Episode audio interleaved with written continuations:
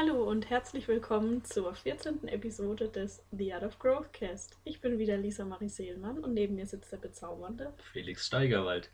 Und in der heutigen Episode wollen wir auf ein paar Punkte eingehen, die wir einfach gerne gewusst hätten, als wir mit unserer ja, Trainingskarriere mit dem Bodybuilding angefangen haben, die wir aber leider vielleicht nicht wussten. Ne?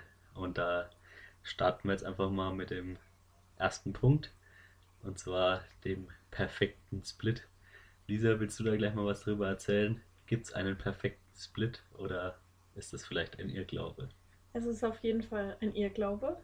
Ähm, und zwar gibt es ja verschiedene Arten, wie man sein Training gestalten kann. Zum Beispiel Pull, Push, Legs, Upper, Lower oder sonstige Konstellationen. Und viele behaupten immer, dass der und der Split der einzig wahre ist, um Progress zu machen, um seine Ziele zu erreichen. Und kein anderer Split würde mehr Sinn machen, aber dem ist nicht so. Es ist ja nämlich auch so, dass man nicht jeden Split auf jede Person anwenden kann, denn oft ist es einfach nicht möglich, dann diesen Split einhalten zu können. Also beispielsweise bei mir ist es ja auch so, durch mein Schichtmodell, ich könnte zum Beispiel nicht so trainieren, dass ich feste Trainingstage habe, weil durch meine Arbeit habe ich nie dieselben freien Tage, an denen ich trainieren könnte, sondern bräuchte da ein anderes Modell. Ich habe ja dann zum Beispiel nie dieselben freien Tage, an denen ich dann auch immer mein Training so durchziehen kann. Durchziehen kann. Und es wäre dann ja auch so, dass ich zum Beispiel nach der Spätschicht um 9 Uhr noch trainieren gehen müsste oder am nächsten Tag zwischen Früh- und Nachtdienst, dass ich da dann nochmal ins Gym gehe. Und so müsste ich halt einfach meinen Schlaf kürzen und das würde dann auch zulasten meiner Regeneration gehen. Ich würde viel mehr Stress empfinden und im Endeffekt ja, würde es mich eher in die entgegengesetzte Richtung verschlagen. Also ich würde da keinen Progress machen. Und so ist es halt oft so. Wenn es jetzt nur den einen perfekten Split gäbe, dann müsste ja jede Person da draußen den in ihren Alltag integrieren können und das ist einfach nicht so. Also du kannst nur den für dich perfekten Split rausfinden, der für dich funktioniert und dem du Progress machen kannst. Genau, also wie du schon gesagt hast, super wichtiger Punkt, dass du ihn einfach in deinen Alltag integrieren kannst. Das heißt, wenn du jetzt zwei Tage Training und einen Tag frei oder wieder zwei Tage Training und einen Tag frei, wenn das für dich super passt, weil du ja dann einfach sagst, an den freien Tagen mache ich irgendwie was Schönes und kann mir das so einteilen, dann ist das cool für dich. Wenn du aber sagst, zum Beispiel, du hast am Wochenende einfach keine Zeit für den Sport, weil du anderweitig eingebunden bist, dann kannst du vielleicht, ja, vielleicht Montag, Dienstag trainieren, dann Mittwoch einen Tag Rest, dann Donnerstag, Freitag und dann Samstag, Sonntag frei oder wie auch immer. Also das ist halt einfach super individuell und das ist auch wahrscheinlich genau das, wo du darauf hinaus wolltest, Lisa. Genau, richtig. Und passend dazu gibt es ja auch die Aussage, viel hilft viel. Also quasi, wenn ich fünf bis sieben Mal die Woche ins Gym gehe, dann verspricht das auf jeden Fall Erfolg und nur so kann man halt gut Muskeln aufbauen oder das und das Ziel erreichen. Was sagst du dazu? Hilft viel, viel? viel hilft schon viel, aber zu viel ist dann eher wieder kontraproduktiv.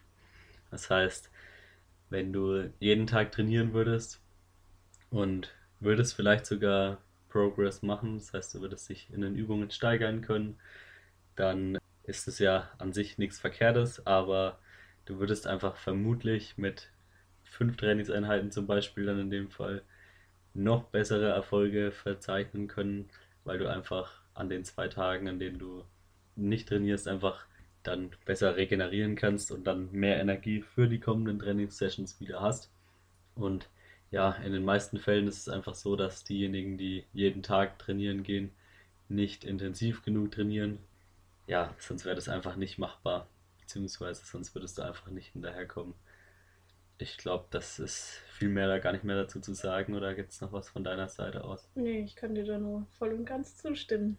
Dann hätten wir als nächsten Punkt, beziehungsweise ja, ein, ein Irrglaube, den vielleicht auch viele von euch gedacht haben oder noch denken, dass man zum Beispiel durch gezieltes Bauchtraining besser am Bauch abnehmen kann. Lisa, was sagst du dazu? Ja, das stimmt auf jeden Fall, ne? nee, Spaß. Ähm, es hilft natürlich nicht, weil du kannst viel Bauch trainieren, aber im Endeffekt, wenn du deine Ernährung nicht entsprechend darauf auslegst, dann wirst du auch niemals ein Sixpack sehen, weil einen Sixpack erreichst du nur durch ein Kaloriendefizit, indem du an Körperfett verlierst, sodass er sichtbar wird. Also da kannst du noch so viel Bauch trainieren, wenn du entsprechenden Körperfettanteil hast, dann wird man da nichts sehen. Genau, und wenn du, ja, wenn du abnimmst, wenn du im Kaloriendefizit bist, dann ist es halt auch einfach Gottes Gnade, wo du zuerst abnimmst und wo du vielleicht später abnimmst, in welchen Körperregionen. Das heißt, es gibt einfach manche Leute, die sind in Anführungszeichen gesegnet, weil sie vielleicht mit einem relativ hohen Körperfettanteil trotzdem schon sichtbare Bauchmuskeln haben. Dafür sitzen halt die Fettdepots mehr in den Beinen, andere ja, sind schon deutlich niedriger mit dem Körperfettanteil, haben gefühlt schon Streifen in, in den Oberschenkeln oder sind halt sehr, sehr ja, abgezogen in der Muskulatur in den Beinen. Aber am Bauch sitzt immer noch so ein kleines Fettdepot und ja, das ist leider nicht durch gezieltes Training irgendwie halt umstellbar. So schön wie es auch wäre vielleicht für den einen oder anderen, aber ja, einfach weiter diäten oder halt einfach drauf scheißen, weil ein Sixpack ist auch nicht alles. Ja, der macht dich auch nicht glücklich. Genau. Und dann noch passend zu dem Punkt, auch so in Richtung, wenn man irgendwelche Muskeln viel trainiert. Lisa, ich spiele den Ball zu dir. Ja, da habe ich ein ganz schönes Beispiel. Und zwar habe ich selber so trainiert. Und zwar beispielsweise bei der Adduktormaschine. Da hatte ich immer Angst, wenn ich viel Gewicht nehme, dass ich dadurch fette Beine bekomme, richtige Hähnchenschenkel. Und deswegen habe ich das so gemacht, dass ich da nicht viel Gewicht drauf habe. Also ich habe, glaube ich, maximal 25 Kilo damals drauf und ja, wollte mit dem Gewicht auch nicht unbedingt hochgehen, weil die Beine könnten ja dick werden. Im Gegensatz dazu habe ich dann beim Abduktor wiederum ähm, im Verhältnis viel mehr Gewicht genommen, weil wir wollen ja trotzdem einen schönen Bobbes haben, also quasi schlanke Beine und einen schönen Bobbes.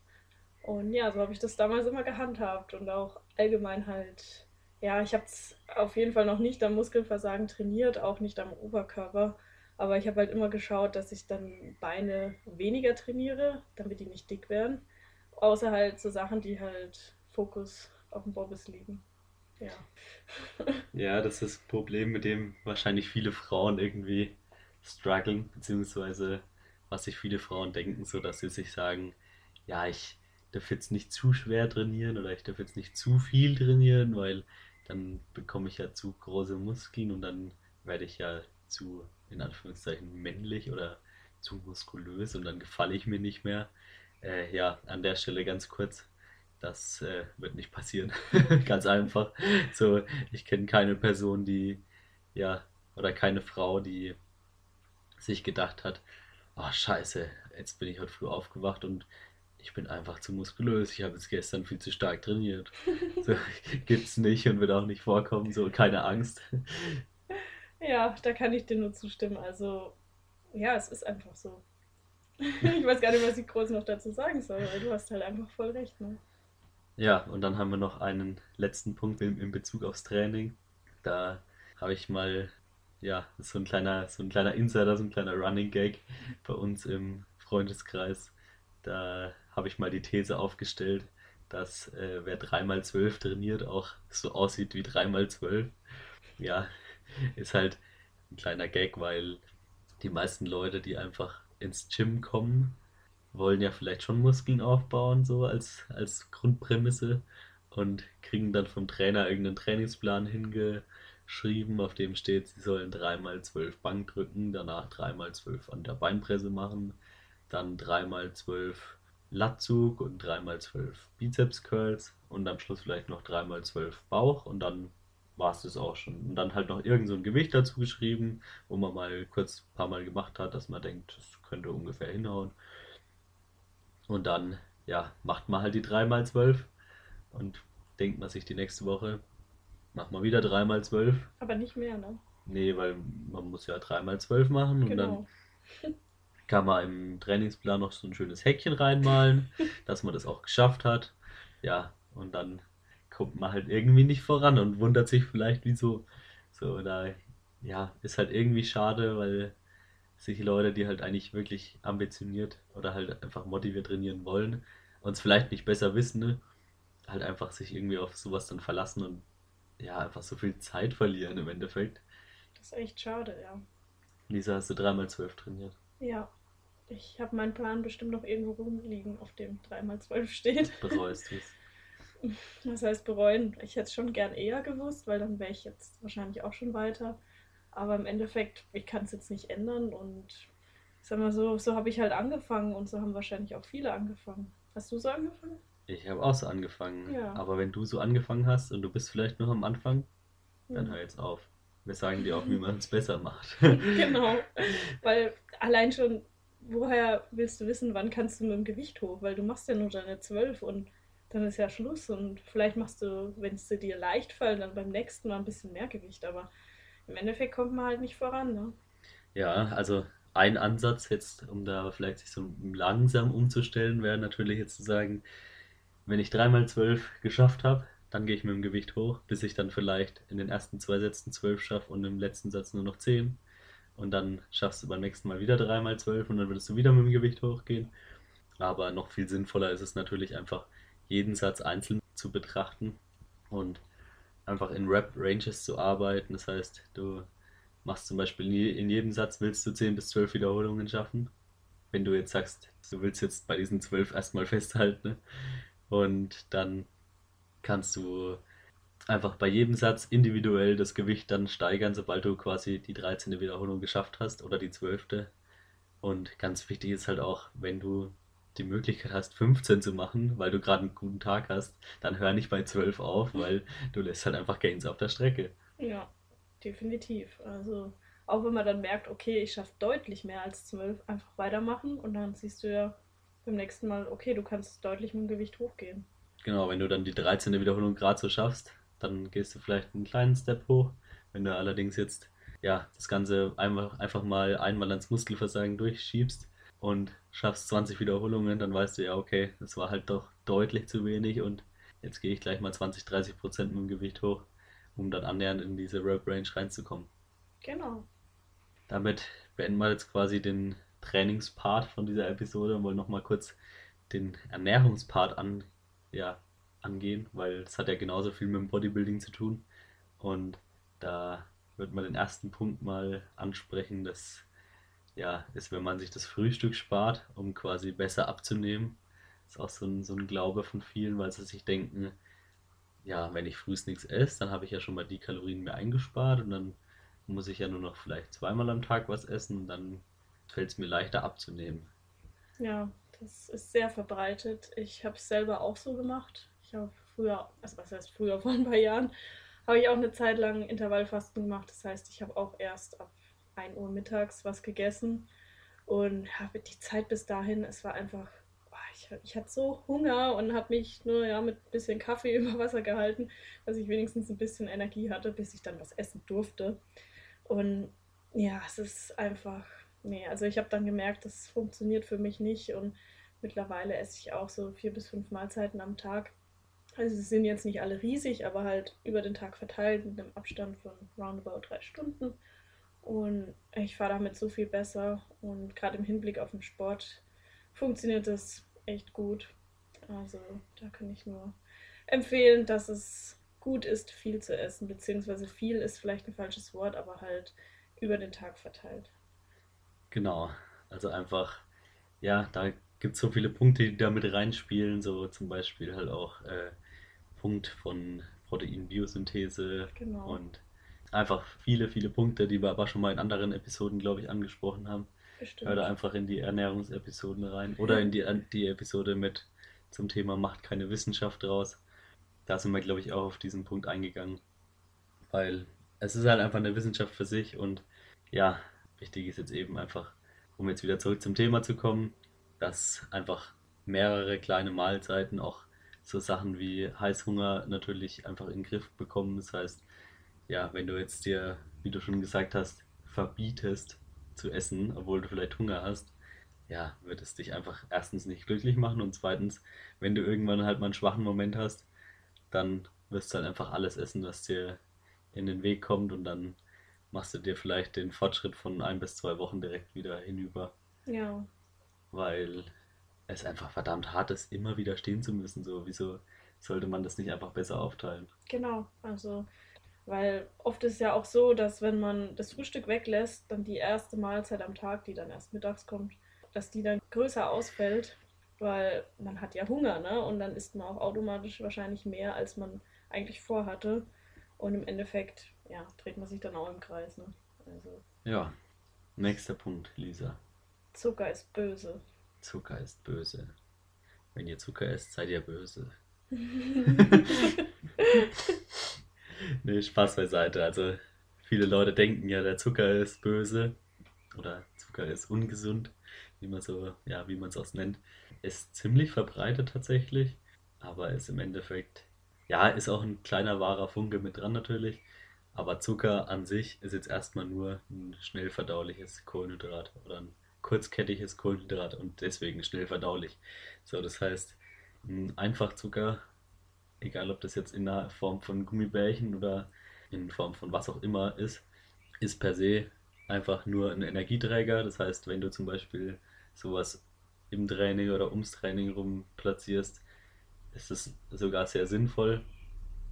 Wenn du jetzt natürlich abends auf der Couch liegst und isst 500 Gramm Gummibärchen und danach gehst ins Bett, ja, dann hast du deinem Körper sehr viel Energie zugeführt, aber die natürlich dann nicht mehr wirklich sinnvoll genutzt. So, dann wird es natürlich irgendwie keine großen gesundheitlichen Vorteile mit sich bringen, jetzt einfach diese Mengen an Zucker zu essen.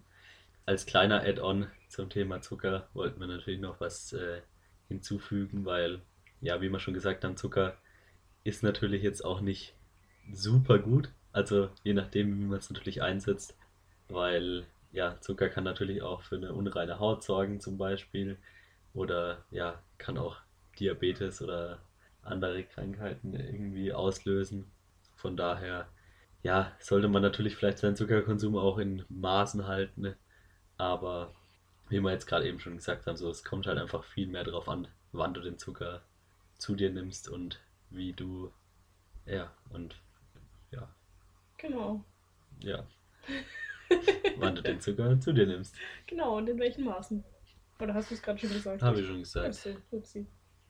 Aber wie schon gesagt, Zucker an sich ist nichts Böses, genauso wenig wie Kohlenhydrate. Und da wären wir schon bei unserem letzten Punkt. Kohlenhydrate nach 18 Uhr machen dick, Lisa. Ja, total, auf jeden Fall. Also definitiv.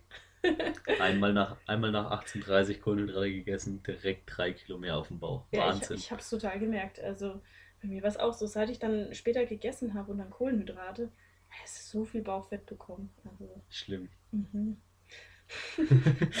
nee, Spaß beiseite. Also Kohlenhydrate nach 18 Uhr sind natürlich nicht schlimm, machen auch nicht dick.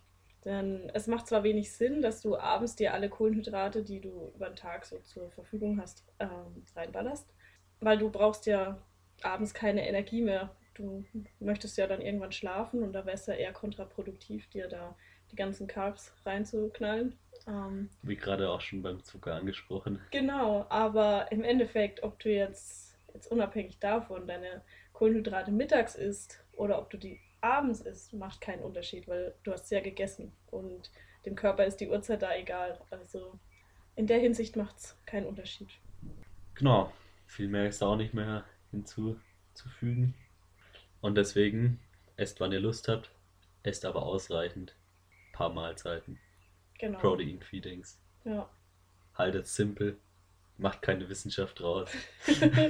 Verweis auf die zehnte Episode. Ja, und habt noch einen schönen Tag, weil an der Stelle würden wir uns nämlich verabschieden. und wünschen euch ein schönes Wochenende. Ciao, ciao. Ciao!